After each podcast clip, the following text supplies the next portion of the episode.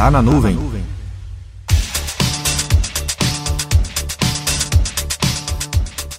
Hum, como é bom o cheiro de um pão quentinho recém-saído do forno, com uma manteiguinha e uma boa xícara de café, não tem nada melhor. Segundo a Associação Brasileira da Indústria de Panificação e Confeitaria, a ABIP, o pão francês é o principal produto das padarias, a despeito de todas as inovações e diversificações do mix de produtos e serviços.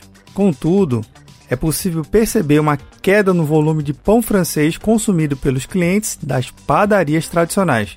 Em 2018, essa diminuição foi de menos 4,61%. Nos grandes centros urbanos, é muito comum encontrar nos dias de hoje padarias que agregam diversos produtos e serviços. Há padarias que mais parecem um coworking, pois além do cardápio para o almoço, possuem um ambiente climatizado e com Wi-Fi de alta velocidade, fazendo com que algumas pessoas fiquem mais tempo além do horário do almoço.